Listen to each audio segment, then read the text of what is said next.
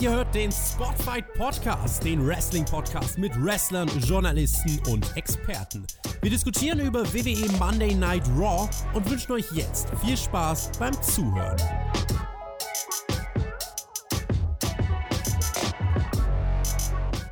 Die skurrilste WrestleMania aller Zeiten liegt hinter uns. Raw nach Mania gilt seit Jahren als eine Show voller Überraschungen.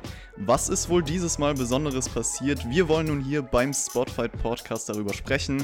Ich bin der Chris und mit dabei sind diejenigen, mit denen ich gestern auch schon über Nacht 2 von WrestleMania philosophiert habe. Einmal der Björn, der Edeljobber. What's up? Ja, moin moin zusammen. Und du sagst es schon, es ist wow, After Mania, es ist immer für eine Überraschung gut und leck mich am Arsch. Also die Leute müssen WrestleMania so schlecht gefunden haben. Es war keiner gekommen in die Halle. Es war einfach leer. Nie Glück. Unfassbar. Also, das hat mich auch richtig gewundert. Tobi hat sich auch gewundert. Wie geht's dir? Ich reiche nach, hey yo, Mahlzeit zusammen, wenn der Björn das schon wieder vergisst. Äh, aber oh, ich sorry. Das, ich werde ich es nicht zu meiner General Introduction machen. Ja, äh, schön, schön, dass wir uns hier wieder äh, treffen konnten. Ähm, und The Zone sei Dank äh, konnte man Raw schnell äh, vorspulen. Ja, Raw startet mit einem Rückblick auf WrestleMania. Habt ihr euch ein bisschen erholt von den Shows? Also ich kann ja sagen, ich habe jetzt verarbeiten können, was passiert ist und habe einen Haken dran gemacht. Also ich weiß einfach, Wrestling ohne Fans, das konnte man nochmal realisieren, ist nicht dasselbe. Ich nehme die Bemühungen von WWE natürlich mit, aber freue mich dann umso mehr auf die Phase, wenn Wrestling wieder back to normal schalten kann.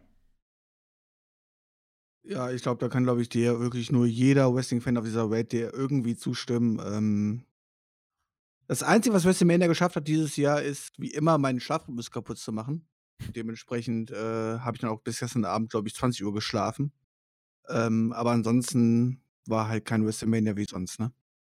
Ich glaube, jede Stunde, die ihr jetzt im Podcast hört, ist eine Stunde, die wir näher an den Tag herankommen, an dem das alles wieder normal wird. Aber ansonsten, ähm, ich bleibe dabei, diese WrestleMania sollte man nicht überbewerten. Wrestling ohne Fans ist doof, aber versuchen wir das Beste draus zu machen. Ich habe aber eine Frage an euch beide. Ähm, die folgende Show, die wir jetzt reviewen, wie muss ich die bewerten? Machen wir jetzt eine War After Mania Review? Dann wird es ziemlich böse meinerseits. Oder machen wir jetzt einfach, äh, wir haben eine War Show, MT Arena Show wegen Corona? Dann also, wenn wir uns. Wird's lieber den, von mir. Das muss ich wissen. den Maßstab von WWE anschauen, it's the most unpredictable weekly show of the year. So und auch die Tom Kommentatoren haben gesagt, es wäre War After Mania, es kann alles passieren, von daher muss ich das auch so bewerten, oder? Björn, es feiert doch jeder, wenn du ein bisschen, bisschen raushaust, kein Problem. Sei einfach ehrlich, also ihr habt schon gesagt, noch können wir natürlich nicht back to normal schalten. Wrestling, beziehungsweise in diesem Fall die WWE, unter solchen Umständen geht weiter. Wenn man mich jetzt gefragt hätte, Chris, wer eröffnet die Raw After Mania? Dann hätte ich vielleicht auf Drew McIntyre getippt oder einen anderen Namen, der Edge. irgendwie Edge, Edge irgendwie einen WrestleMania-Moment bekommen hat. Auf wen ich aber niemals getippt hätte, ist Asuka. Die kam, die kam schon mal ohne Kyrie Sane auch heraus. Warum auch immer, hat man nicht erklärt. Tritt dann an gegen Liv Morgan. Und Liv kann einen Shining Wizard nee, konnte nach einem Shining Wizard von Asuka noch ihr Bein auf die Seile bekommen, aber muss dann im Asuka-Log direkt aufgeben. Wirkt jetzt erstmal alles andere als spannend für einen Raw nach Mania-Start, oder Björn? Aber Liv Morgan hat den Hinter von Asuka im Gesicht bekommen. Also, wenn das interessant ist für War After Mania, dann weiß ich aber auch nicht. Das war der Opener, das hat doch mitgerissen, oder nicht? Das waren die ersten zwölf Minuten der Show. Come on ich glaube, mit diesem ersten Match wurde relativ deutlich, auch seitdem Asuka rauskam, ab dieser Sekunde war deutlich, okay, das wird keine Raw After Mania, das wird Raw. Und ähm, natürlich aus allen Dingen, die du wählen kannst, um Raw irgendwie zu eröffnen, das sah auf dem Papier jetzt dann nicht äh, so auf, äh, aus, als wäre das jetzt, ja, als wäre da ganz viel Feuer drin. Ich bin aber jetzt ganz ehrlich, das Match selbst, das okay, war ja. nicht schlecht. Und ich mache da keinen der beiden einen Vorwurf. Also insofern, ähm, du hast jetzt letzten Endes Asuka, die irgendwie so eine Art Rehabilitationssieg bekommt, nachdem sie bei Mania die Tag Team Titel verloren hat, wenn sich noch irgendjemand daran erinnert. Äh, ist sie jetzt wieder Singles-Wrestlerin oder? Ich habe keine Ahnung. Sie besiegt halt jetzt in einem guten Match Liv Morgan. Das war an und für sich fand ich sogar voll in Ordnung, aber jetzt natürlich mit der Herangehensweise Kennt so. sie Carrie Zane noch? Die Frage. wenn du, wenn also du weiß sie noch, wer das ist? Also weiß Aska noch, oh, ich, ich glaube, ich glaube, Aska, ganz ehrlich, schauen wir sie uns doch mal an die letzten Wochen, weiß gar nicht, was in ihrem Kopf abgeht. Also wahrscheinlich nicht. Die schreit ja das nur rum und tanzt rum und. Ah. Sehr gut möglich. Nein, also wenn du halt dich jetzt hier hinsetzt und das live geschaut hast und denkst, so, Raw After Mania, geil. Asuka gegen Liv Morgan, natürlich ist das ein bisschen entrüstend, aber wie gesagt, als Match selbst äh, war das kein schlechter Opener. Ja, so ist halt ein bisschen ernüchternd, da muss ich euch zustimmen. Man erwartet sich, glaube ich, einfach ein bisschen mehr. Man denkt so, okay, es geht jetzt irgendwas ab, was man nicht jede Woche bekommt. Und ich glaube, dann hat man so hiermit angefangen, es ging dann weiter und weiter und man hat die ganze Zeit erwartet, okay, irgendwas muss ja jetzt passieren. Ich würde auch sagen, das Match Also war okay. Tobi wollte Wrestling. Tobi wollte ja nur Wrestling haben, oder? Dann war der mit der nächsten Stunde, die er kam, dann sehr zufrieden bestimmt, oder? Wo wollte ich nur Wrestling haben? Ich Das bin eigentlich der Mensch, der nur Wrestling haben will, aber Ich wollte gerade Ja, sagen. dann warst du mit der nächsten Stunde ja sehr zufrieden. ja, leider sind wir ja ohne Crowd unterwegs, deswegen hat sich das dann auch mit Ich will Wrestling, aber gut, das ist nochmal ein anderes come Thema. on, also so viel Story in einem Match, äh, in drei Matches haben wir noch nie gehabt. Eins nach dem anderen. Eins nach dem anderen. Also ich muss sagen, Liv Morgan, jetzt mal generell zu ihr kurz, verbessert sich schon. Ist auch jemand, wo ich sagen würde, mit der kann man ein bisschen was machen. Ich weiß halt nicht, ob man einen Plan für sie hat. Das ist immer so die Frage. Also eher nicht. Ja. Wen man auch die letzte Zeit auf jeden Fall ordentlich präsentiert hat, mehr als ordentlich sogar, ist Shayna Baszler, vor WrestleMania zumindest. Man hört sie jetzt auch noch mal äh, nach WrestleMania in dem Gespräch und äh, sie hält eine kleine Promo, sagt, es sei eine Qual für sie, dass sie das Match verloren hat, aber genau das wird sie nutzen, was sie auch glaubhaft rüberbringt. Also falls es jetzt wirklich noch mal ein Rematch gibt, Gibt hätte, es. ja, Tobi, dann hätte man doch eigentlich wirklich passend zu diesem Sieg direkt bei WrestleMania aufbauen können, oder? Ich bleib dabei, dieser Sieg äh, von Becky Lynch ist, äh, ist weiter ganz großer Unfug. Elimination Chamber und der Aufbau von Shayna war quasi umsonst. Becky mit dem Titel ist auserzählt und es war überhaupt nicht der Zeitpunkt, um Becky nochmal einen Sieg zu geben. Man baut mit der Mania-Niederlage von Lynch den Titelwechsel für einen B-Pay-Per-View auf. WrestleMania sollte aber der Pay-Per-View mit den großen Momenten sein. Bei den B-Pay-Per-Views kannst du den Aufbau bringen. Und ja, wie Rhea Ripley war auch Shayna an einem Punkt, an dem sie nochmal eigentlich eine Stufe hätte aufsteigen können. Die Entscheidung, sie und dann auch ähm, Ripley verlieren zu lassen, ich halte das weiter für absolut unnachvollziehbar. Und vor allem hat sich auch an dem Status von, von Charlotte Flair und auch hier eben von Becky Lynch wirklich überhaupt gar nichts verändert. Dü, dü, dü, dü, dü. Liebe Spotfight-Zuschauer, hier kommt ein weiterer Spoiler für die Zukunft. Sollte Corona nicht Money in the Bank verhindern, dann werden wir sehen, wie Shayna Baszler sich den Money in the Bank Koffer holt. Ist das nicht grandios? Und ein Jahr Becky Lynch Chase mit dem Koffer. Gott bewahre. Alter, Ist das Alter. nicht genial? Ist das nicht super? Ist das nicht toll? Ich Ja, das Ding ist im Corona Endeffekt- kann es verhindern. Corona kann es verhindern, aber es wird wahrscheinlich so kommen, weil wir haben alle auf den WrestleMania-Moment gehofft bei von Shayna Baszler bei WrestleMania, aber der kam nicht, obwohl es für Jetzt sieht man ihn bis nächstes Jahr. für so halb hier sogar okay gewesen wäre, vor einer Non-Quote zu gewinnen. Total. Aber nein, jetzt machen wir es bei Money in the Bank und dann holt sie sich den Koffer und dann wird sie ihre Kraft weiter powern, die sie schon bei Money in the Bank bekommen hat, allein, also die sie jetzt verloren hat und dann gewinnt sie Money in the Bank und dann wird sie sich den Titel holen. Ja, ich frage mich halt, was das für ihren Charakter bringen soll. Also im Endeffekt baust du ja auf genau das Gleiche auf, aber Das wäre hättest super es, für einen Face, oder? Das Ja, genau. Du hättest es einen mit. Shayna Baszler viel dominanter machen müssen, indem sie bei WrestleMania einfach gewinnt und sie nicht so als, oh Gott, wir, wir bauen jetzt ewig lang auf den Titelgewinn auf. Das Also würde wirklich nur Sinn machen, wenn sie so Brian-like dann, ja, gesehen also werden will Bailey, als die Face. damals auch bei NXT gewesen wäre halt und jetzt diesen Aufstieg gemacht hätte, wäre das eine tolle Story gewesen, so als Face. Für eine Sie Shayna Baszler schnell- überhaupt nicht.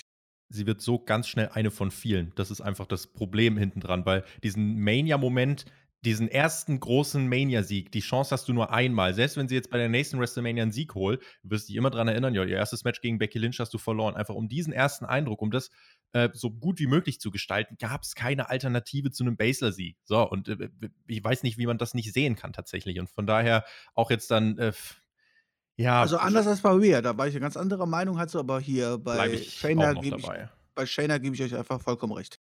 Ja, Rhea finde ich auch, hat die Niederlage in dem Sinne auch als Charakter nicht geschadet oder so. Auf jeden Fall Shayna Baszler, Becky Lynch sieht ganz nach einem WrestleMania Rematch aus in Zukunft. Ein weiteres davon haben wir jetzt direkt bei Raw bekommen. Und ich muss erstmal sagen, ich bin, weitere! drei weitere, äh, stimmt, ja, man hat das nämlich richtig weitergezogen und in die Länge gezogen, dieses ganze Segment, nenne ich es jetzt mal. Ich bin überhaupt kein Freund davon, WrestleMania-Matches einfach im TV zu wiederholen. Das erniedrigt halt die Wichtigkeit von diesem WrestleMania-Match und es gab das Raw Tag Team Title Match. Street Ja, wozu Profits. gab's das Match denn bei WrestleMania? Also, ich meine, wenn es eh vollkommen egal ist, wer bei WrestleMania doch gewinnt. Dann kann es doch auch vollkommen egal sein, halt so. Ich meine, da brauchst du dich auch gar nicht anstrengen, wenn du eh weißt, also am nächsten Tag gibt es eh das Rematch. Kein Thema halt so. Hat sich auch keiner angestrengt. Ja, das Match war auch genau das gleiche, muss man sagen. Also es endete im Endeffekt via DQ, weil Selina Vega verhindert, dass Montez Ford zurückkommen kann. Und es gibt dann die, den DQ-Sieg für die Street Profits gegen Angel Garza und Austin Theory. Bianca Belair Oh, kommt danach wieder zur, zur Rettung. Also WrestleMania Rewatch Ich hab ein sozusagen. Ja. Was habe ich, was hab ich auf Twitter lesen müssen? Nein, Tobi, Charlottes Sieg ergibt total Sinn. Die wird bei NXT jetzt gegen Bianca Belair antreten. Leute, Spoiler. Wird sie nicht, weil äh, Bianca Belair jetzt bei Raw ist. Also Charlotte soll jetzt wohl bei NXT und Raw arbeiten. Das sah jetzt aber nicht aus wie der Programmstart von Belair gegen, äh, gegen Charlotte.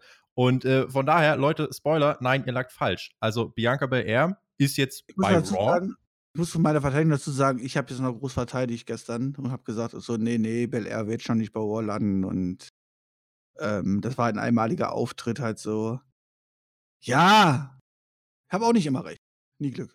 Bianca Belair hat auf jeden Fall Selina Vega zu einem Match herausgefordert. Und wie? Und wie, wollte ich auch sagen, sie hat, sie hat bei ihrer Promo, die direkt an Selina Vega gerichtet war, einfach in die Kamera geguckt. Also ganz Wie ehrlich, für wie blöd halte ich mich eigentlich? Ja, aber Zelina Vega war ja auch unerreichbar weit weg. Sie stand auf der Stage. Fünf Meter entfernt. Ey, ohne, ohne Witz, nicht, aber das, die kann man nicht angucken. Das geht gar nicht. Die muss Das sind- quasi über Telepation gehen. das sind so Punkte, ohne Witz, die kommen, vor allem, ne, du musst dir vorstellen, es gibt den Beatdown gegen Montez Ford, gegen den Mann von Bianca Belair. Bianca Belair kommt raus, posiert erstmal auf der Stage, wedelt mit ihrem Haar, hüpft zum Ring, die Heels gehen aus dem Ring und dann hält sie eine Promo in die Hardcam und guckt Selina Vega nicht eine Sekunde dabei an. Was soll das? Also auch von rein Produktionsstandpunkt her ist es überproduziert, dumm, unrealistisch und unauthentisch. Das ist nicht gut. Punkt. Anschauen musste sie sie dann aber bei ihrem Match auf jeden Fall immerhin. Belair hat so ein bisschen die Beweglichkeit von ihr gezeigt. Selina Vega versucht dann Belair zu bremsen. Dann steht Belair eigentlich kurz vorm Sieg, aber es entsteht ein Brawl zwischen allen. Das heißt wieder eine Disqualification. Und ganz kurz. Frage? Frage, genau. Warum gibt es hier eine Disqualification? Weil keiner der beiden Frauen wurde berührt. Also, ich glaube, Montez Ford und wer war es? Einer von den beiden, Austin Theory, Angel Garza, whatever, haben sich ein bisschen gebrawlt. Und der Ref hat einfach gesagt: Ah, nö, da, dann breche ich das jetzt ab, weil. Warum, Leute? Kann mir das jemand erklären? Ja, da- ich. Ich habe eine Erklärung dafür. Ähm, in meinen Streams wollen auch immer Leute irgendwelche Musik requesten und ich sage immer so, nö, die Musik finde ich kacke und ich spiele sie nicht ab, weil ich einfach sage, das sind meine Regeln. Und gestern habe ich in meinen Streams gelernt, weil ich auch was über die WWE kritisiert habe, hat der nur jemand mir zurückgeschrieben, hat einfach geschrieben, ja, mal Björn, das ist einfach WWE, das sind deren Regeln. Punkt raus. Hat er recht. Einfach WWE-Regeln, fertig aus. Ist einfach so. Aber wenn WWE seine, eig Satz, kürzester Satz, den es gibt mit vier Buchstaben. Ist so. Wenn WWE seine eigenen Regeln macht und die Regeln keinen Sinn ergeben, darf man das ja trotzdem kritisieren. In dem Fall hier, ich weiß nicht, wie oft in den letzten Monaten 24-7 Geeks durch den Ring gerannt sind, während ein Match lief. Da wurde nie ein Match abgebrochen. Hier brawlen sich zwei Typen, berühren weder Selina Vega noch Bianca Belair und der Ref sagt, yo, das, das geht jetzt aber gar nicht. Also, Leute, wollt, also für wie bescheuert verkaufst du deinen Zuschauern? Dazu kommt, erstes Match Mania-Wiederholung, DQ. Es gibt exakt dasselbe After, äh, Aftermath wie bei WrestleMania. Wir kriegen Selina Vega ge- gegen Bianca Belair, DQ. Um das dritte Match in Folge anzusetzen mit derselben fucking Besetzung. Aber bist du denn auf die Logik gekommen, warum man das jetzt machen muss? Also auf die, warum man das jetzt ansetzen muss, dieses Match, bist du doch nicht gekommen, oder? Weil, ey, guck mal, ey, die sind drei und die sind auch drei. Das war die Erklärung. Ja, das ist doch logisch, dann müssen wir gegeneinander antreten. Ja, danke. Match Nummer drei, juhu. Also, ich weiß auch Vor nicht, ob Selina Vega jetzt so generell als bester erster Gegner für ein Raw-Match gelten muss. Und ja, wo, ist denn eigentlich das, wo ist denn eigentlich das Problem daran, Bianca Belair hier rauszuschicken, eine Promo halten zu lassen, ihren Mann äh, rauszuholen, der jetzt, so- hier, hier kommt, da kommen die Street Profits hier, die haben die Tag Team Titel verteidigt, kann die ein bisschen overbringen und sagen, so, und jetzt fordern wir die drei anderen heraus, Six-Man Tag Team Match. Es wäre voll okay. Aber drei Matches zu bringen und diese Mania-Wiederholung zu stretchen auf, ich glaube, über 30 Minuten dann insgesamt. Warum tut man, warum macht man das? Ich habe ja auch eine Wiederholung geguckt, ne? Und trotzdem war quasi bei mir fast eine Stunde vorbei, bevor alle drei Matches vorbei waren. Ich dachte mir so, ich habe eigentlich gefühlt für mich die erste Stunde nur diese sechs Leute gesehen und dachte mir, keiner von den sechs interessiert mich wirklich. Ihr habt es nicht geschafft, in den letzten zwei Monaten einer von diesen sechs interessant zu machen. Am, am meisten noch, ja, also wirklich am meisten noch wahrscheinlich Gas irgendwie. Garza und Bel Air waren hier Wobei ich bei MVPs. Bel Air eigentlich sagen würde, sie ist schon interessant gewesen beim Royal Rumble in dem Match. Da hat man schon eine gute Performance mit ihr durchgezogen. Aber klar, das, was jetzt bei NXT passiert ist mit ihr und so, hat man vielleicht ein bisschen verspielt. Aber theoretisch hätte sie im Main Roster mit Impact kommen können. Das Problem ist eine Sache, also ich, das klingt jetzt sehr hart, dieses Urteil halt so, ja, aber das waren 40 Minuten, die wir hier verschwendet haben. Das vor ohne Publikum. Also, du sitzt schon zu Hause, hast keine Reaktion. Du wüsstest auch, es würde keine Reaktion kommen, wenn Publikum da wäre, halt so. Und das ist halt das Schlimme halt so. Ich meine, die hätten das gleiche auch vor Publikum machen können und es wäre halt die gleiche Reaktion gewesen. bekommen. Das wäre Ja. auch tot gewesen. Da bin ich mir leider auch ziemlich sicher. Und deswegen wäre es auch unabhängig davon, dass das Empty Arena Setting für das WWE nicht so viel kann, da nehme ich WWE weiter in Schutz, das wiederhole ich auch immer. Ähm, diese, dieser Impact ist schon wieder komplett verflogen von Bianca Belair irgendwie mit dieser Art und Weise hier. Also wie gesagt, bringen sie bei Mania, das ist in Also ich bin Ordnung. ganz ehrlich, also Bianca Belair bringt mir, also mir persönlich eh nichts. Also auch bei NXT-Zeiten. Ach doch, aber- die mag ich. Ich auch. Die mag ich. Da gibt es halt viele unterschiedliche Meinungen. Also ich bin Das eher auch okay. der Meinung halt so, okay, ich brauche es jetzt nicht unbedingt. Das ist voll okay, aber wahrscheinlich sind wir uns dann doch einig, wenn es darum geht, hier zu bewerten, wie viel Impact ihr Debüt jetzt hatte nach Raw, kann man wahrscheinlich sagen, das wurde erfolgreich, äh, vollumfänglich abgedämpft. Ja, also mein größtes Problem. Ich glaube aber nicht, äh, äh, nur, nur mal kurz eins sagen, ich glaube nicht, dass die Reaktionen jetzt vor Publikum viel größer gewesen wären. Klingt jetzt sehr hart, aber äh, Ja, wobei du hast nach Mania Raw. die Halle, die Halle bei, die Halle wäre aber nicht explodiert bei War After Mania, wenn jetzt Bianca Belair rauskommt. Also glaube ich. Ich denke, dass sie bei WrestleMania schon reagiert hätten. Und dann ist halt die Frage, wenn man das gleiche nochmal so wiederholt hätte, klar, da wäre dann schon wieder ein bisschen verpufft. Mein großes Problem war auch, du bringst halt zwei Matches, lässt sie beide nicht enden, fängst ständig irgendwas an, ohne es wirklich zu beenden, nur um dieses Trios-Match aufzubauen, was ja durch WrestleMania allein schon Sinn ergeben hätte. Also bringt das einfach, das ging dann auch kurz, alle Matches waren halt nicht erwähnenswert und ja, wir haben eine riesen, riesen Länge für- von Raw damit gefüllt und sind uns, denke ich mal, einig, dass man nichts damit Show. erreicht hat. Fast ein Drittel der Show war das gewesen. Ja. Weißt Hört du, wer seit kurzem verheiratet ist? Ich höre es jetzt schon wieder. Ich lese es jetzt schon wieder in den Kommentaren. Wie könnt ihr Du euch scheiß AEW-Fanboy. Ach Gott. Komm, machen wir weiter, Chris. Lashley und Lana sind seit kurzem verheiratet. Vielleicht eine Oh, positive. Sache. Aber anscheinend ist es bald auch schon wieder vorbei. Das ist dann traurig. Und auch keine schöne Message irgendwie an dieser Stelle. Leute, draußen glaubt bitte an die wahre Liebe. Irgendwo da draußen läuft sie rum. Warum? Da kommt, diese große, da kommt doch diese große Auflösung doch. Das ist total genial. Also ich meine, wenn jetzt Lashley halt irgendwann Lana verprügeln möchte und dann kommt Rusev und beschützt Lana und dann kommen die beiden wieder zusammen, dann haben wir quasi. also Das ist dann die eine richtige Love Story. Stimmt, ja, okay, dann habe ich es unterschätzt. Also ich meine, das ist halt. Vielleicht, Lana, Monate, vielleicht hat Lana auch mit Lashley nur gespielt. Vielleicht ist also das alles Jahren Plan ist das von. aufgebaut. Also die von Hochzeit Rusev und zwischen. Rusev und Lana damals war quasi eigentlich nur geplant, um sich heute zu trennen, um dann wieder mit Lashley und die Storyline zu machen. Sowas halt. Das ist quasi genial. Ich finde es tatsächlich lustig, dass wir den ganzen Herbst über oder dass man als TV-Zuschauer monatelang dieses, diese Segmente mit Lashley Lana äh, auf, die, auf die Nase gebunden bekommt. Dann gibt es die Hochzeit und jetzt zu WrestleMania weiß WWE einfach nicht mehr, was sie mit denen machen, sondern ja, okay, dann trennen wir sie wieder. Also Das ist, es ist so bezeichnend, das ist so. Äh, Doch gar nicht getrennt. Du guckst viel zu Ja, weit was- voraus. ja, was glaubst du, worauf das denn aufbaut? Ja, vielleicht ist es auch mal eine Storyline, wo er einfach mal der Mann verzeihen kann oder so. Okay. Ja, Lashley hatte auf jeden Fall bei WrestleMania ein Match gegen Alistair Black. Der hatte bei Raw dann ein Match gegen Apollo Crews, der von SmackDown eben mal zu Raw gewechselt ist. Ist anscheinend. Das letzte ausgelaufene Draft-Pick. Und, Mhm. Smack, äh, und, und Raw entscheidet sich für jemanden, der bei SmackDown jede Woche von Sheamus gesquasht wurde. Ja, aber Tobi, man Hallo, sieht das Potenzial. hallo? Das Potenzial Bist wurde doch dann auch deutlich in dem was, Match.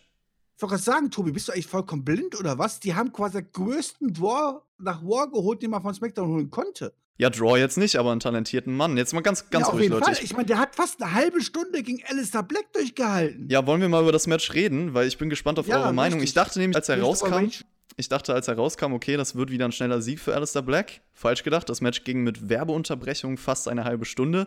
War Nein, es ging durchgehend. fast eine halbe Stunde. Es ging 28 Minuten. Ja, war durchgehend kompetitives Wrestling. Black kann irgendwann so diese Knee-Bar Submission ansetzen, dadurch schwer für Cruz wieder reinzukommen. Und Black kommt dann gewohnt mit vielen Kicks Es gibt die, den Nearfall nach der Powerbomb von Apollo Crews. Black fängt dann Crews mit einem Knee-Strike ab. Es geht ein bisschen hin und her. Und dann folgt der Black Mass zum Sieg, Tobi. Okay, Nee, Björn, komm, bitte.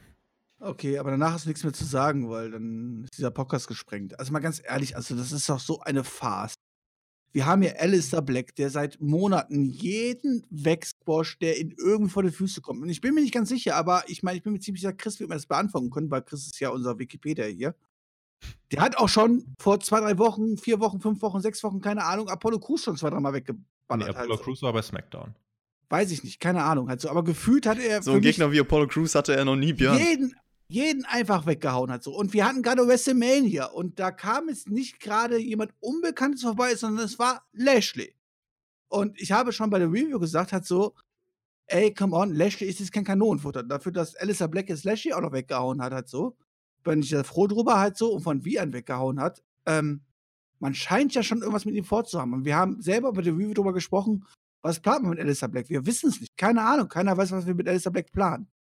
Und dann haben wir einen Tag nach WrestleMania, nachdem er Lashley einfach so wegfuttert, mehr oder weniger. Okay, auch nicht wirklich, weil er hat ja. natürlich den Eiser von Lana gebraucht. Ja, ja, bla, bla. Aber eigentlich war es schon ein überzeugender Sieg, ähm, vor allem, wenn man mit den letzten Wochen sieht. Und dann haben wir ja einen Tag nach Mania, wir haben War After Mania und dann kommt hier Apollo Crews raus und dann bekommt Alistair Black, was wir schon seit Monaten fordern, endlich mal ein Competitive Match. Eine halbe Stunde gegen Apollo Crews? Willst du mich eigentlich verarschen? Das kann doch wohl nicht wahr sein. Apollo Crews ja wohl. Also, sorry, der ist bei, bei, bei der Geek-Liga ganz unten. Der rennt quasi noch den 24-7-Leuten noch 10 Meter hinterher. Und auf einmal macht er ein halbstündiges Match gegen, gegen Alistair Black und steht fünfmal quasi kurz davor, dieses Match auch noch zu gewinnen. Und was ist das? Wollen die jetzt Apollo Crews pushen oder was halt so? Viel so? Screentime wie bei ganz SmackDown hat er ja bei Raw bekommen ich glaube, Apollo Crews hat in 27 Minuten, hat der im letzten, ich behaupte, kann die Leute gerne nachvollziehen, aber ich behaupte einfach im letzten kompletten Jahr SmackDown hat er nicht 27 Minuten im Ring gestanden. Zusammengerechnet. Also im TV, zusammengerechnet. Und jetzt kriegt er einfach hier gegen Alistair Black hier komplett kompetent. Ich meine, Apollo Crews, cooler Wrestler, der kann was. Your Nation, super cooler Typ und sowas halt so, ja? Gar keine Frage, aber nicht so, wie er die letzten, also so wie er in der WWE dargestellt worden ist, in der kompletten Zeit. Und jetzt bekommt er auf einmal ein Competitive Match gegen Alistair Black. Ohne an eine Tür zu klopfen, einfach so out of nowhere? Was soll das? Also, sorry, da kriege ich echt Hass. Fangen wir, wir haben gerade eine Stunde lang geguckt, wie irgendwelche sechs Leute, die uns interessieren, angucken. Jetzt bekommen wir ein Alistair Black Match, wo ich echt gedacht habe, okay, come on. Oh, cool, Apollo Crews, okay, jetzt gibst du mal eine Minute 30 vor, dann wird der Match ja beendet sein hast du 1 Minute 30 vorgeskippt, so, oh, ist noch nicht zu Ende. Jetzt gibt es nochmal drei Minuten vor. Noch nicht zu Ende, okay, guckst du das Match mal an. Und dann musst du dir noch fast 30 Minuten angucken und denkst, willst du mich eigentlich verarschen? Also, nee, also da kriege ich echt Hass. Also, vor die Frage, was wollen die mit Alistair Black denn machen? Was, was haben die denn da geplant? Gar nichts? Ist es, wollen die Alistair Black pushen? Wollen die Apollo Crews pushen? Oder ist es Apollo Crews auf einer Stufe mit Alistair Black auf einmal? Und welche Stufe At hatten denn Alistair Black überhaupt? Welche, welche Stufe hatten der? Björn, atmen. Ich werde jetzt zwei positive Dinge sagen, weil ich fair bin bei jeder Show, die ich bewerte. Und zwar, es war gut, dass man überhaupt erklär, äh, erklärt hat, warum Apollo Crews von SmackDown da ist. Und zweitens, das Match war gut. Diese beiden Sachen möchte ich ansprechen. Es war für das Empty Arena Setting sind 28 Minuten halt einfach zu lang. Ich weiß nicht, wie das vor. Na, wahrscheinlich wäre das selbst vor Publikum, wäre das auch zu lang gewesen. Aber trotzdem, ja, die beiden haben. Aber ja, red weiter die beiden, die beiden haben hart gearbeitet, haben mir wirklich das Beste versucht. Aber wie Björn schon sagt, es war das komplett falsche Setting. Alistair Black squasht über Monate irgendwelche random Geeks. Apollo Crews ist ein random Geek, der bei SmackDown regelmäßig gegen Sheamus verloren hat nach einem Tritt ins Gesicht. Und hier dann dieses kompetitive Match zu bringen, war auf ganz vielen Ebenen einfach ähm, der völlig, äh, völlig falsche Zeitpunkt. Und ähm, deswegen, ja, bin ich, bin ich da tatsächlich bei Björn und ähm, weiß ehrlich gesagt auch nicht. Also es ist, geht, geht ganz normal weiter mit Alistair Black. Also er hat den Sieg, aber wenn du halt über Monate denselben Typen bei Raw in, in Matches siehst, er kühlt halt ab dadurch, weil eine Aber er Storyline hat, gibt's er hat nicht. einen Sieg geholt jetzt weiter gegen Apollo Crews. Kann man sagen, okay, er ist weiter unbesiegt und was. Ich glaube, er hat natürlich einmal verloren bis jetzt. So, Leute, ich werfe jetzt mal was ein. Das wird euch ein bisschen Aber- überraschen. Ganz kurz. Aber was, es hilft ihm nicht. es hilft ihm nicht, nein, aber also ich bin natürlich erstmal komplett eurer Meinung, weil neutral gesehen muss man hier sagen, es ergibt keinen Sinn. So, es ist keine logische Entwicklung vom Standing der beiden, passt das nicht zusammen. Aber ich bin der Meinung, was man mit Alistair Black die letzten Monate macht, bringt ihm sowieso nichts. Und ich fand das jetzt hier interessanter und schöner anzusehen als alles, was Black sonst so macht. Das ist erstmal mein Standpunkt. Ich bin auch Befürworter davon, wenn die Leute lange Zeit im Ring bekommen, dort vielleicht abliefern und durch gutes Wrestling dann ja die Hilfe bekommen, sage ich mal. Overcome. Und ich sage genau, ich sage, dass Alistair Black dieses lange starke Wrestling Match, was es hätte sein können, mehr helfen könnte, als einfach nur irgendwelche Leute wegzusquashen. Klar, auf der anderen Seite kann man jetzt sagen, wenn er ein Aber dann richtiges Programm mit einem Star bekommt, ganz kurz Björn, wenn er jetzt ein richtiges Programm mit wirklich jemandem bekommt, der Standing hat und nicht jemand wie Apollo Crews, dann hilft ihm das natürlich noch, noch mehr. Da kann er dann wirklich auch diese längeren Wrestling-Matches bekommen. Aber ob man Wir jetzt hier ein Squash-Match mit Alistair Black bringt oder ihn wenigstens ein langes Wrestling-Match gibt, wo es ihm auch helfen kann, finde ich persönlich von mir aus so. Und ich gönn's Apollo Crews. Ich konnte es auch abkaufen, dass er jemand ist, der halt Talent hat und hier eine neue Chance bekommt. Deswegen fand ich das gar nicht mal so schlimm, auch wenn es natürlich bei den Umständen ohne Crowd schwer ist, so ein langes Wrestling-Match zu ziehen. Aber ich frage dich jetzt mal, wenn ich dir jetzt vorgestern gesagt hätte, hör mal, der Alistair, ne? Der hat jetzt die nächsten zwei Tage zwei Matches. Einmal tritt er an gegen Bobby Lashley und einmal tritt er an gegen Apollo Crews. Das eine Match dauert acht Minuten, das andere Match dauert 27 Minuten. Gegen wen wird sich Alistair wohl mehr Gedanken machen müssen, einen Sieg zu holen? Ja, ich sage, ich stimme ja vollkommen Wir hatten zu. gestern WrestleMania. Warum machst du denn nicht gestern ein Competitive Match gegen Lashley? Ja, hätte man machen sollen. Damit auch Lashley nicht scheiße aussieht. Damit auch Lashley danach am Ende noch gut aussieht. Klar, sieht am Ende jetzt Apollo Crews gut aus. Und ja, ich gebe zu, Apollo Crews hat dieses Match geholfen.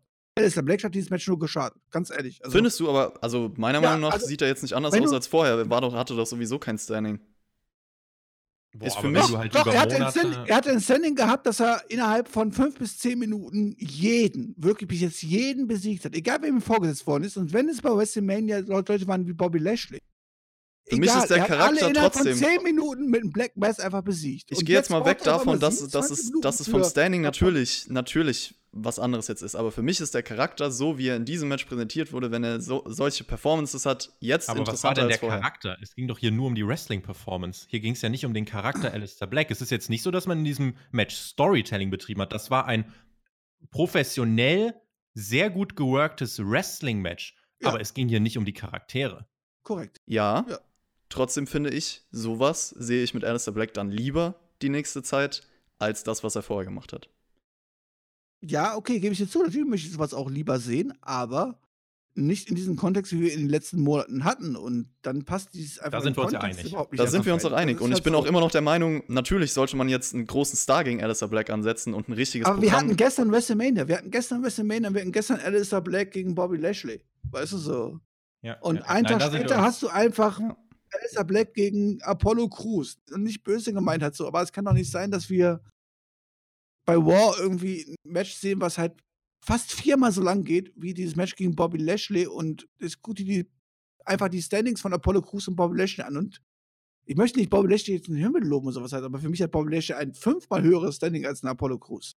Da sind wir gar nicht so weit voneinander weg, alle. Ich glaube, es, glaub, ist jetzt klar geworden, wer hier in diesem Match für was steht. Ich glaube, äh, es ist klar, was Björn kritisiert. Ich glaube, es ist klar, was ich kritisiere. Und auch Chris ist ja jetzt nicht so, dass er das Und abfeiert. das Match war gut. Das Match das war übrigens gut. Genau. Und Ja. wenn, ich sag mal so, Chris ist sowieso jemand, der äh, wirklich dann auch viel aufs, aufs Wrestling achtet und insofern, das ist halt ein persönlicher Geschmack. Und äh, das Ding ist, bei mir haben diese 28 Minuten in der Lernarena trotzdem nicht ganz funktioniert. Also ganz ehrlich, lass sie doch dann vielleicht irgendwie 15 Minuten und dann aber wirklich ein Feuerwerk, dann kannst du dir nochmal viel Zeit wegnehmen und kannst Das Traurige ist, das Traurige ist, die beiden hätten auch vor vollem Publikum auch nicht viel mehr Reaktionen gezogen, wie wir es vorher schon gesagt haben, aber dafür haben Boah, die ich weiß ehrlich gesagt Black- nicht. Also, wir haben die Alistair Black einfach viel zu wenig gemacht und viel zu wenig präsentiert und sowas. Alistair Black ist sowas von kalt. aber das ist ja genau dann der Main- Punkt, warum ich sage, durch so ein Wrestling-Match kannst du halt für mehr Reaktionen sorgen. Aber das aber ist ja halt alles. nicht in der, in der Lerntrainingshalle. Das nicht, Da ja. ist wieder die falsche Ansetzung. ja, das habe ich ja auch so gesagt.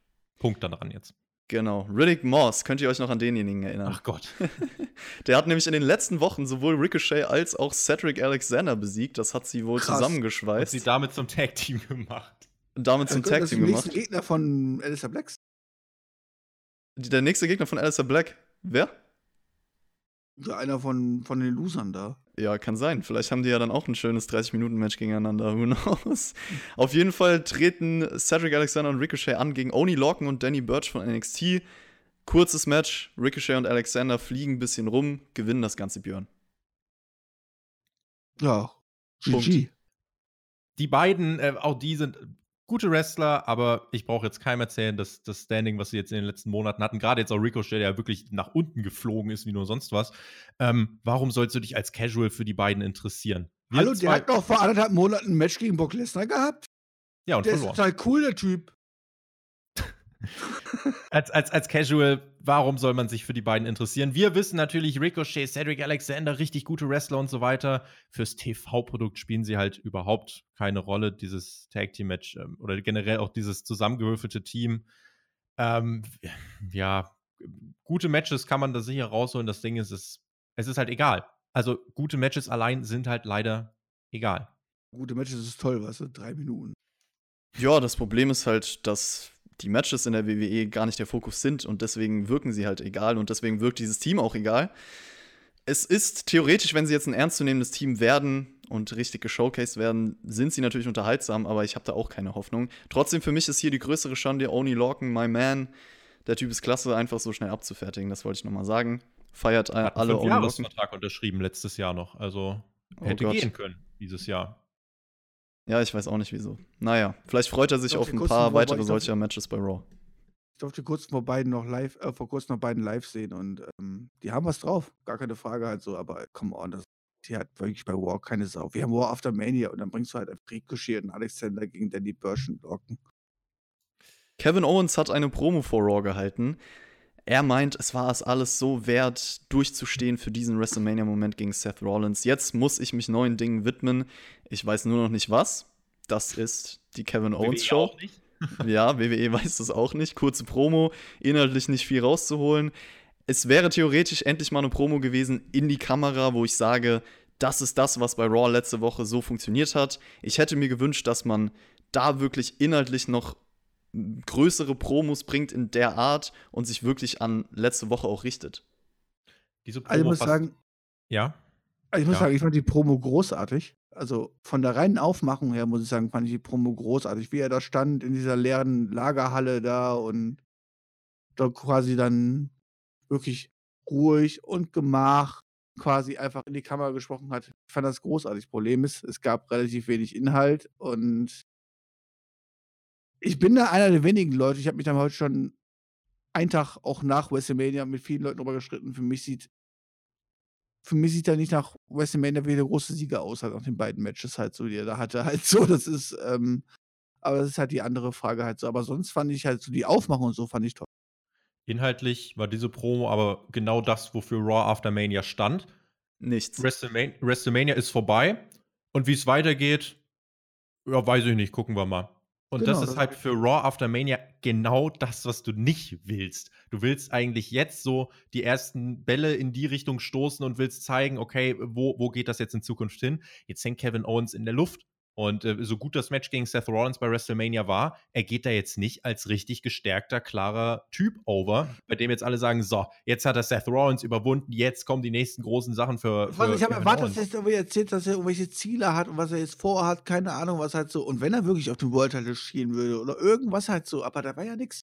War einfach so, okay, ja, es war übrigens WrestleMania und ey, ich hab cool, ich war eine geile Sau, ich hab gewonnen. Ja, danke. Bis morgen. Apropos Seth Rollins, der war gar nicht erfreut über die Niederlage von gestern, kam raus und da fand ich es ganz gut, dass er es gesellt hat, also dass man in seinem Gesichtsausdruck wirklich die Wut gesehen hat. Diese Wut hat er dann auch genutzt, um Denzel Dejournette, hieß er, glaube ich, in einer Minute zu besiegen. Tobi, logische Charakterentwicklung? Ja, gut gesellt, gefiel mir, soweit gut. Äh, Seth Rollins passt, äh, zu ihm passt besser die Rolle des angepissten Motherfuckers als dieses Papstrumgetue. Äh, insofern, das war zu diesem Zeitpunkt der Show voll in Ordnung. Aber kann er nicht einfach in 1 Minute 30 zum Beispiel einen Big Show wegsquashen oder so? Nein, es Muss ist das irgendjemand okay. Unbekanntes hier sein, den keine Sau kennt? Das ist Erbsenleserei.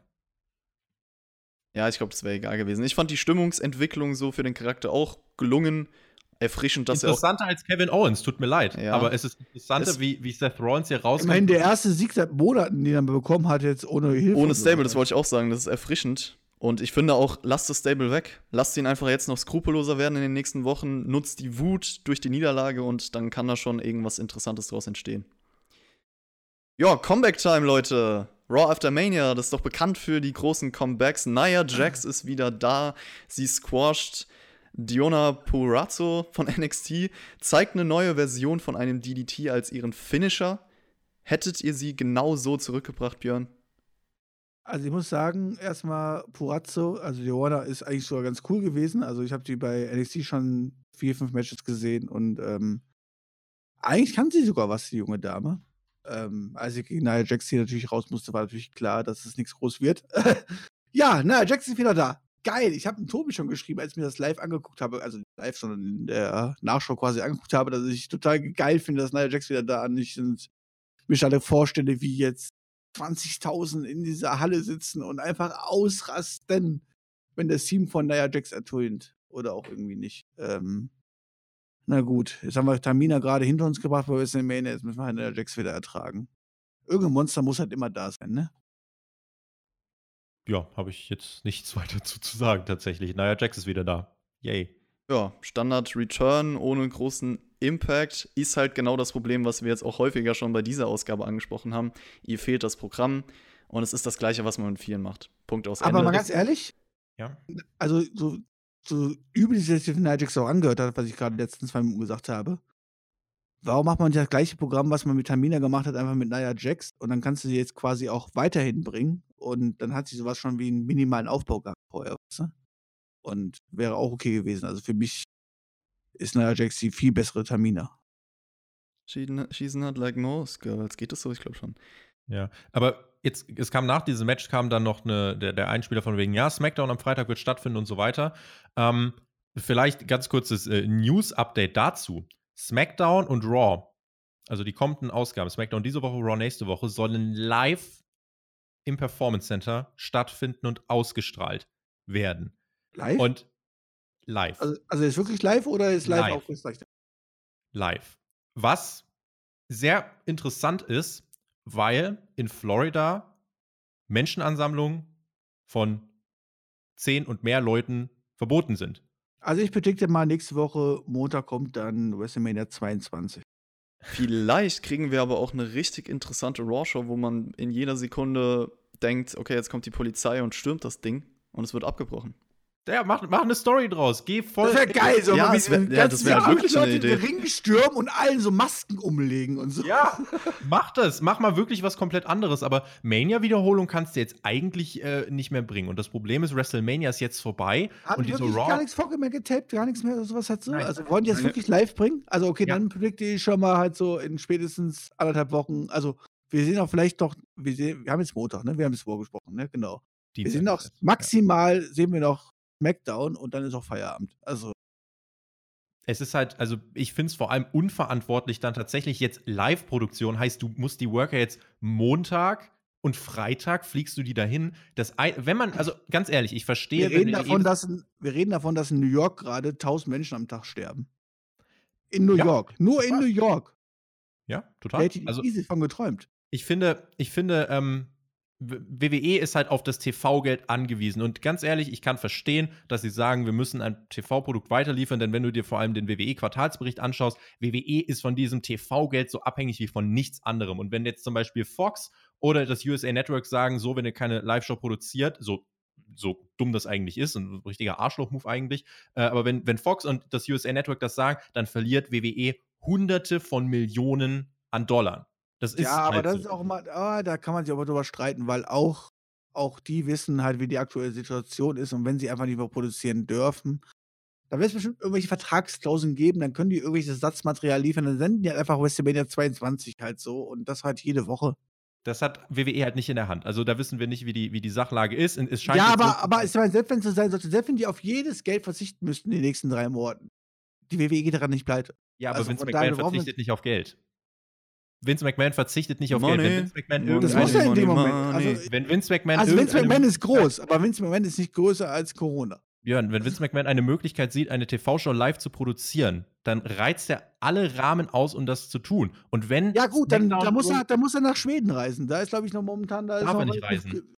er darf nicht ausreisen. Keiner darf da gerade ausreisen. Nein, also, um das einfach auf den Punkt zu bringen, wenn WWE das weiter produzieren will, was ich irgendwo dann verstehe, wir kennen den Vertrag nicht, dann trotzdem macht es so, dass ihr tape. Dann, äh, keine Ahnung, bringt jetzt von mir aus Raw nochmal äh, oder SmackDown live, aber setzt euch dann danach nochmal hin und tapet mindestens die nächsten drei Wochen durch.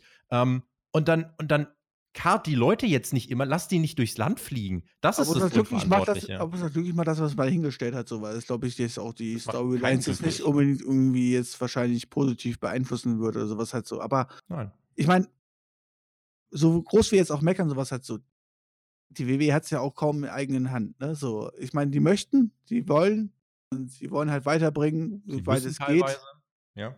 Ähm, sie müssen natürlich auch teilweise wegen Verträge und so weiter halt so, aber es ist jetzt nicht so, dass sie jetzt sagen würden, okay, komm, wir machen es morgen nicht mehr, deswegen sind wir pleite. So ist es auch nicht. Also sie sind nicht so gezwungen wie eventuell andere Promotions oder wie und weiter. Ähm, aber dass sie es versuchen, das ist halt nun mal Vince McMahon und das ist auch nun mal seine Sache halt so, ey, wir machen weiter, solange es geht halt so, auch wenn jemand im Ring stirbt, dann ziehen wir die Show trotzdem durch, das ist scheißegal nach dem Motto. Ähm, kann man jetzt gut oder schlecht finden, aber aus diesem Grund ist die WWE auch so erfolgreich, wie sie ist. Genau. Also ich wollte das jetzt auch gar nicht irgendwie werten. Ich wollte einfach nur mal sagen, was ist der Status quo. Ne? Also das, äh, deswegen, wie man das jetzt findet, da, äh, da will ich jetzt gar nicht die Einordnung noch liefern. Das würde jetzt den Rahmen sprengen. Nur ich fand es halt schon dann äh, bemerkenswert. Was heißt bemerkenswert? Ich war schon ein bisschen geschockt, dass man sagt, so Raw, SmackDown, die nächsten Ausgaben sollen irgendwie live stattfinden. Ähm, ist halt, ja, also anstatt da jetzt weiter zu tapen. Ja, ist optimistisch von. WWE. Die Zukunft steht auf jeden Fall in den Sternen, das kann man sagen. Raw hat aber noch stattgefunden und mit Raw würde ich mich dann auch weiter beschäftigen. Kurze Matches, kurze Dinge generell waren ja so das Stichwort. Es ging auch weiter mit einem kurzen Match. Umberto Carrillo gegen Brandon Wink. Umberto Carrillo, der einfach bei WrestleMania sich rausgehalten hat aus der ganzen, ja, Angel Gaza, Andrade-Sache, interessiert ihn nicht mehr. Hat man jetzt auch nicht Ja, versucht zu erklären. Ja, Björn? Warum denn eigentlich nicht? Er war doch eigentlich mittendrin in der Storyline, oder? Ja, eigentlich schon, aber hm, WWE möchte das ja ignorieren. Deswegen ignorieren wir das Match auch, würde ich sagen. Er hat ihn halt kurz Okay, besiegt GG. und weiter geht's. Und äh, kurz ist das Stichwort. Die Promo von Charlotte nach WrestleMania hat man noch mal zu Gesicht bekommen. Zusammenfassend, sie ist die größte, keiner kommt an sie ran. Punkt aus Ende. Als großen Abschluss der Show bei Raw hat man sich dann etwas anderes überlegt. Jetzt gab es erstmal den Rückblick zu Drew McIntyre, Brock Lesnar und dann wird gezeigt, was nach Übrigens, diesem Match noch bei WrestleMania passierte. Mal kurz reinsprechen möchte. So die ganzen langweiligen Sachen, die wir gerade eben besprochen haben, gab es ja auch noch zwischenzeitlich diese ganzen Rückblicke auf WrestleMania. Ich meine, mal ganz bö nicht böse gemeint hat so, aber die Leute, die quasi sich die War After Mania angucken, die werden auch in 99% Mania gesehen haben. Warum müssen sie sich den ganzen Quatsch nochmal angucken? Nur reingeschmissen. Tja, Hat es nicht, hat's nicht unbedingt spannender gemacht, sag ich jetzt mal so.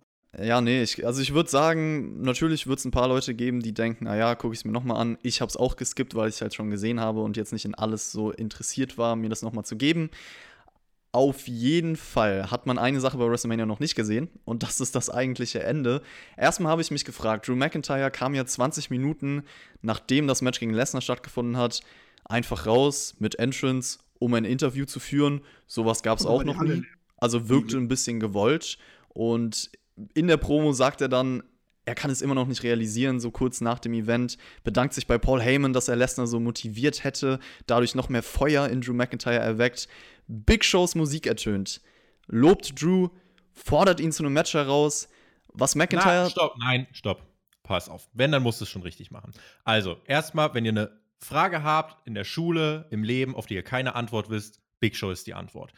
Big Show kommt heraus und sagt: Ey, Drew, keine Sorge, ich will dich nicht herausfordern, nicht jetzt, nicht bei Money in the Bank. Aber du hast deine Ringklamotten an, ich habe meine Ringklamotten an und hier ist ein Referee. Drew McIntyre meint dann, ey, Den er rausgeschleppt hat. Drew Also McIntyre. wirklich quasi rausgezogen hat. Also er hat ihn quasi vergewaltigt, mit rauszukommen. Drew McIntyre meinte dann, ja, äh, sorry, du kannst jetzt versuchen, was du willst. Du wirst mich mit du wirst mich nicht dazu bekommen, dir in dem Titelmatch zuzustimmen. Ich bin doch nicht bescheuert. Es gibt eine Ohrfeige von Big Show.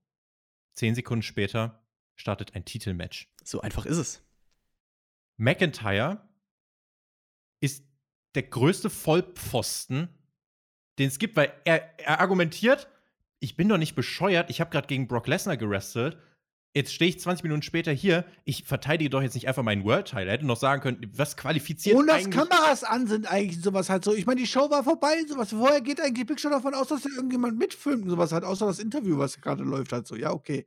Und die eine weiter, Kamera, die das Interview filmt und sowas. Aber ansonsten, ich meine, wie kann er davon ausgehen, dass jetzt einfach, okay, wir machen jetzt einfach ein World Title Match, okay, kein Problem. Weiter, weiter geht's dann damit, was qualifiziert The Big Show dazu, ein World Title Match zu bekommen? Und Drew McIntyre, wie das gesagt. ist Big Show. Und Drew McIntyre, wie gesagt, meint, ey, ähm, ich werde dir, werd dir nicht zustimmen. Und zehn Sekunden später ändert er komplett dann seine Meinung und wir sehen ein WWE Championship Match zwischen Big Show und Drew McIntyre mit einem Aufbau, der, der das, das kann sich niemand mit einem funktionierenden Gehirn kann sich das anschauen und sagen, ist logisch, dass es jetzt ein Titelmatch gibt. Niemand. Ach komm, was willst du eigentlich von mir? Wir haben uns einen Tag vorher ein World äh, Title Match angeguckt, was angekündigt war mit einer Match. Also von daher hatten wir hier ganz eindeutig viel mehr Matchaufbau gehabt als bei WrestleMania. Der trotzdem keinen Sinn ergibt. Nee, nee, gibt natürlich keinen Sinn. Aber das war ja meine Behauptung. Es ist Big Show und äh, der darf das einfach. Ähm, ja, also vom ja, Setup. Und jetzt bitte jetzt von hier jetzt, äh, liebes Spotify-Team, jetzt einfach ein random Big Show Rant von mir von 2019 einfügen, als das zurückgekommen ist. Und dann bin ich auch zufrieden. Danke. Ja, also vom Setup hat sich dieser Sinn überhaupt nicht ergeben. Da habe ich mich auch gefragt, okay, wir haben hier gerade den WrestleMania Main Event bekommen. Und danach kann man einfach mal so ein WWE Title Match verlangen, kommt raus, ach ja, why not? Und dann gibt es noch ein Match. So, das degradiert halt komplett das WWE Title Match im Main Event von WrestleMania. Das Match an sich war dann halt eine Dominanz von Big Show. Hat auch zwei Moves von McIntyre. Zwei Moves von McIntyre. Der Claymore am Ende sorgt nach sieben Minuten für den Sieg. Zum Glück. Ich meine, ich habe das Match ja zusammen mit den beiden Kollegen hier gesehen. Also die beiden haben auf mich gewartet und ich musste noch den Main Event mir angucken. Und habe gesagt, als das Match gestartet ist, sollte jetzt Big Show gewinnen und diesen Titel gewinnen, werde ich für immer Podcast-Karriere, für immer mein Leben einstellen. Und zum Glück ist es nicht so wie bei der WrestleMania Prediction gekommen. Und ich muss nicht aus. Ich habe es WWE zugetraut, einfach um Big Shows neue Serie zu bewerben. Hätte, hätte ich, ich, ganz ehrlich, ich hätte WWE zugetraut, dass Big Show ja den Titel gewinnt.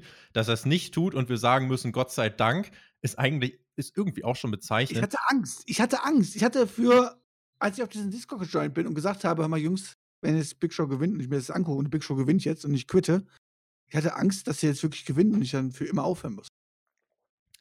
Das Ding ist, wie blöd sieht McIntyre aus. Also, da, weil, wenn ich mir nur das Match anschaue, okay, er gewinnt gegen Big Show 20 Minuten, nachdem er Brock Lesnar besiegt hat. Das, okay, ich wäre dafür gewesen, lass McIntyre das Ding in drei Minuten gewinnen, einfach nochmal mit zwei Claymores. So, er hat bei WrestleMania nee, sechs er Claymores sieben Minuten gebraucht. Dann hat, genau, er hat sieben Minuten gebraucht, aber wenn er hier. Das ist, das ist genauso lang, wie die beiden World Title Matches zusammen, zusammen gebraucht haben bei WrestleMania. Besser übrigens als beide World Title Matches bei WrestleMania, was jetzt nicht viel sagt, aber es ist auch schon ein trauriger Fakt. Lass mich, lass mich das noch, lass mich das weiter ausführen. Ähm, es gibt dieses Setup, wo McIntyre richtig blöd aussieht. Dann gibt es dieses Match, wo er mit zwei Moves gewinnt. Okay, wie gesagt, hätte man eigentlich in drei Minuten machen können und gut wär's. Ich, ganz ehrlich, ich weiß jetzt danach gerade echt nicht, wie ich Drew McIntyre einschätzen soll. Ich stelle mir jetzt vor, du siehst das als Casual-Zuschauer und siehst, Drew McIntyre nach WrestleMania, geil, hat den Titel gewonnen. Erstens frage ich mich, warum findet das nicht bei Raw statt? Zweitens frage ich mich, ähm, inwiefern kann ich Drew McIntyre jetzt noch als, äh, inwiefern kann ich mich mit dem jetzt noch identifizieren? Inwiefern kann ich mich mit einem Typen identifizieren, der sagt, nichts wird mich dazu kommen, äh, dazu bringen, dass ich so blöd bin, um dir für ein Titelmatch zuzustimmen? Und zehn Sekunden später gibt es ein Titelmatch. Wie cool kann dieser Typ noch sein? Und drittens, da wann ist eigentlich Big Show wieder Heal? Weil Drew McIntyre ist doch Face, oder? Die machen doch nicht Face gegen Face, oder? Also da muss der Big Show als Heal hier rausgekommen sein, ne? Ja, Big Show turnt, turnt ja, wann er will. Also ja, zuletzt irgendwie noch Kevin Owens gegen Seth Rollins geholfen, das ist auch noch gar nicht so lange her. Jetzt ist halt, ach, das ist aber bei Big Show ein Evergreen. Das ist. Ja. Also ich finde, wenn man das alles. Ja, aber ich meine, Drew McIntyre hat 20 Minuten vorher noch in die Kamera so ein cooles geiles Zeichen. Ich habe gerade die Title gewonnen und ich bin so stolz, dass ihr alle zugeguckt habt, quasi in die Kamera gemacht, so an alle Zuschauer draußen, so danke, dass ihr mir die Daumen gedrückt habt, so nach dem Motto. Und dann muss er gegen Big Show antreten. Also ich finde, wenn man jetzt versucht, das alles mal einzuordnen, warum man das auch gebracht hat überhaupt, finde ich, wahrscheinlich dachte man sich, oh jo, wir haben jetzt keinen neuen Gegner für Drew McIntyre. Das führt auch so ein bisschen fort, was wir jetzt über Raw gesagt haben. Eigentlich sollte es ja ein Neustart sein und äh, sollte viele Dinge in Gang bringen. Aber hier ist es eher so ein Abschluss von gestern gewesen. Irgendwie versucht, das noch weiterzuführen, obwohl man das nicht brauchte. Es war eigentlich schon abgeschlossen, der Moment mit Drew McIntyre. Und deswegen war es für mich absolut unnötig, so als Ende von Raw. Und ja, ich würde auch sagen, kommen wir zum Fazit, weil das war der Abschluss. Björn, Raw After Mania, delivered? Ja, du hast gesagt, man müsste ja eigentlich neue Sachen aufbauen, gerade weil ja Money in the Bank vor der Tür steht und Tobi hat es groß gesagt, letztens noch kritisiert, so, es wird ja beworben, also es wird stattfinden. Und wenn es stattfindet, dann muss man es dann natürlich auch langsam aufbauen. War After Mania ist normal eine Show, die so viele neue Sachen wirklich nach vorne bringt. Und deswegen habe ich am Anfang dieser Review gefragt, wie bewerte ich das? Bewerte ich das als War After Mania oder bewerte ich das einfach als MT Arena War Show? Und wenn ich das als War After Mania bewerte, dann war das hier einfach absolut mangelhaft. Ich meine, okay, wir haben ein Comeback gehabt mit Nia Jax. Ey, geil! Wir haben ein Call-Up gehabt mit Bianca Belair. Hey, super! Und ähm, das war War After Mania. Ansonsten haben wir ein Competitive Match bekommen von Alistair Black, wo ich einfach drüber wagen konnte und ihr das alles gehört habt. Und ansonsten ein Six-Man-Tag-Team-Match, was sich über drei Matches gezogen hat und fast eine Stunde der Show geklaut hat. Das war einfach gar nichts gewesen. Halt. Und wir haben halt, wie du selbst sagst, nichts vorangebracht. Wir haben einfach alles von WrestleMania quasi nochmal entweder bestätigt oder beendet, aber wir haben nichts quasi vorangebracht jetzt für die nächsten Wochen oder irgendwas. Und wie gesagt, Money im Bank steht vor der Tür. Wir müssen die nächsten Sachen aufbauen. Das muss dann jetzt nächste Woche passieren. Ansonsten, keine Ahnung. Aber das war jetzt hier einfach nur ein, ja, eine Postshow von WrestleMania. Wenn man sich das auf der Zunge zergehen lässt, Drew McIntyre gegen Big Show wird das beste World-Title-Match der letzten drei Tage. Und das, das Skurrile ja auch, ähm, wenn du dir die beiden World-Title-Matches bei WrestleMania anschaust, exakt derselbe Aufbau, ne? Also viermal Finisher vom Champion, viermal Finisher vom Contender, Titelwechsel. Hat sich nicht abgeholt oder was? Wie gesagt, da ändere ich meine Mann. Meinung nicht dazu. Der Bodensitz der, der Erwartungshaltung. So, und wenn man sich Raw anschaut, wenn man mit den Erwartungen einer, einer, Raw After Mania herangegangen ist, war eigentlich nach fünf Minuten klar, das wird keine Raw After Mania, es wird eine Raw-Ausgabe. Dass sich dann aber tatsächlich so wenig tut und man sich so wenig Mühe gibt, und das geht nicht an die Performer, die können am aller, aller, aller, aller, allerwenigsten dazu, sondern es geht an, an ich weiß nicht, die, die Schreiberlinge eigentlich auch nicht. Es geht halt an diejenigen, die entschieden haben, dass die Show so ist, wie sie ist. Ähm, es hat sich einfach viel zu wenig nach vorn bewegt. Und ich sehe bei ganz vielen Performern leider das Problem, dass ihre Charaktere sich in Zukunft ganz, ganz schnell abkühlen könnten. Bei Drew McIntyre hat sich jetzt für mich leider direkt bestätigt, erstmal, dass man keinen Plan für ihn hat. Zweitens, dass er ganz schnell ganz kalt werden kann. Und äh, drittens, dass du halt irgendwie auch jetzt gar nicht das Signal senden wolltest, so, ey, wir machen jetzt weiter mit unserem absoluten Top-Face von, von Raw, Drew McIntyre. Da fehlte einfach wirklich das aus, auf, auf sehr vielen Ebenen. Und das bringt mich auch dazu, immer noch zu behaupten, Drew McIntyres Titelgewinn hätte man wirklich verschieben sollen, gerade wenn man nicht weiß, wie es weitergehen soll. Und man hat eben mit Raw das Signal gesendet, wir wissen nicht, wie es weitergehen soll. Der Faktor WrestleMania fällt weg. Ich bin sehr gespannt auf das Rating. Also ich glaube, ganz am Anfang werden doch relativ viele eingeschaltet haben. Und dann wird die Quote, glaube ich, relativ beständig nach unten gegangen sein, weil du hattest dann das mit den Street Profits viel zu lang. Dann in der zweiten Stunde, welcher TV-Zuschauer, welcher Casual-Fan schaut sich ein von drei Werbepausen unterbrochenes Match von Alistair Black gegen Apollo Crews an? So, und dann hast du, glaube ich, am Endeffekt hier eben durch das Wegbrechen von WrestleMania eine Quote, über die wir dann wahrscheinlich noch mal sprechen werden. Insofern, äh, diese Ausgabe war ja ein sehr ernüchterndes Zeichen und hat vor allem ausgesagt, wir wissen auch nicht, wie es weitergeht, aber wir machen halt weiter. Wir halten einfach nur fest, wir haben War After Mania und der größte Spot, den du hast bei der War After Mania, der rauskommen kann und Drew McIntyre zu einem World Title Match herausfordern kann, wird genutzt von Big Show. Das sagt einfach alles aus. Dann weißt du Bescheid. Wir haben 2020 und den größten Spot bekommt bei War of the Mania Big Show. Dann ist alles gut. Dann haben wir auch alles erzählt. Ja, Leute, ihr habt es eigentlich ganz schön zusammengefasst, deswegen brauche ich nicht weiter ausschweifen. Ich denke, trotz dieser limitierten Umstände, wir wissen, dass alles ist da mehr drin gewesen. Also man erwartet sich wenigstens ein paar erwähnenswerte Ereignisse und es kam jetzt gut rüber, dass wir alle sagen, es ist einfach nichts passiert und deswegen fühlte sich diese Raw eher egal an, hat für keinen Aufhänger geliefert und das ist so mein Hauptproblem mit dieser Show. Das so als mein Endfazit. Ich habe jetzt gleich noch was zum Abschluss für euch, weil es gibt hier ein paar Neuigkeiten im ganzen Projekt. Spotify ist auf, auf dem News-Kanal, auf dem Podcast-Kanal und äh, da komme ich gleich noch zu. Erstmal ein paar letzte Worte vielleicht noch von euch. Björnster, fang mal an. Ja, ich sag einfach schon mal reingehauen, bevor wir unterstellt wird, dass ich vergessen habe. Nein, äh, Quatsch, ich weiß nicht, was ich sonst sagen soll. Also, ich sag, mein Fazit über War habe ich quasi da gelassen. Und Tobi hat es, glaube ich, auch ziemlich gut auf den Punkt gebracht. Ja, am Sonntag Hauptkampf, nicht am Mittwoch, das kann ich gerade schon von meiner Stelle sagen. Mittwoch neue Folge Raw vs. Nitro auf äh, Patreon. Es wird auch hier auf YouTube einen Schnipsel geben und ähm, wer jetzt irgendwie noch Bock hat, uns dann gleich zuzuhören, äh, wir werden uns unter anderem auch über das, was Chris jetzt gleich noch sagt, äh, werden wir dann im Nachschlag sprechen, den es direkt im Anschluss an diesen Podcast auf Patreon gibt. Vielen lieben Dank fürs Zuhören. Ich hoffe, wir konnten euch ähm, ein bisschen die Zeit vertreiben. Äh, danke, dass ihr uns die Aufmerksamkeit geschenkt habt. Chris hat heute dann mal die Schlussworte. Genießt Wrestling. Macht's gut. Auf Wiedersehen. Tschüss. Danke an euch beide, dass ihr dabei wart. Zum Abschluss habe ich noch eine ganz besondere Ankündigung für euch zu einem neuen Format auf unserem News-Kanal, der wie immer in der Beschreibung verlinkt ist. Heute kommt da auch noch ein Informationsvideo generell zu. Dort wird es ab heute die Möglichkeit für eine Kanalmitgliedschaft geben. Teil davon wird ein Format WWE in zwei Minuten sein, was unser Kollege Alex, nicht Betranowski TJ, äh, ein anderer Alex übernimmt. Aber lasst es ihn doch jetzt selbst kurz erklären. Er hat ein paar Worte an euch zum Abschluss. Ich bin dann erstmal raus. Lasst es euch gut gehen. Bis zum nächsten Mal. Hallo, hallo, hallo. Ich bin Alex und ich werde in Zukunft auf dem Spotify-Channel die WWE in zwei Minuten reviewen. Das heißt, jeden Dienstag zu Raw und jeden Samstag zu SmackDown werde ich die Show in 120 Sekunden zusammenfassen, werde dann außerdem noch ein bisschen meine eigene Meinung dazugeben. Das Ganze gibt es auf dem Spotify News Channel in der Kanalmitgliedschaft. Damit könnt ihr nicht nur mir dabei zuhören, wie ich in aller Kürze über die WWE schwadroniere, sondern ihr unterstützt auch noch den Channel. Das hilft uns dabei, unsere Arbeit zu machen und dafür werden wir euch unendlich dankbar. Ich freue mich auf euch. Bis dahin, macht's gut.